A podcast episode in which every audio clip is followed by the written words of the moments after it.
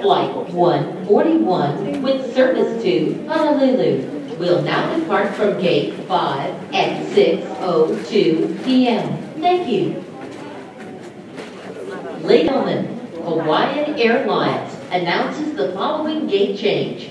Hawaiian Airlines Flight 141 with service to Honolulu will now depart from Gate 5 at 6:02 p.m. Thank you.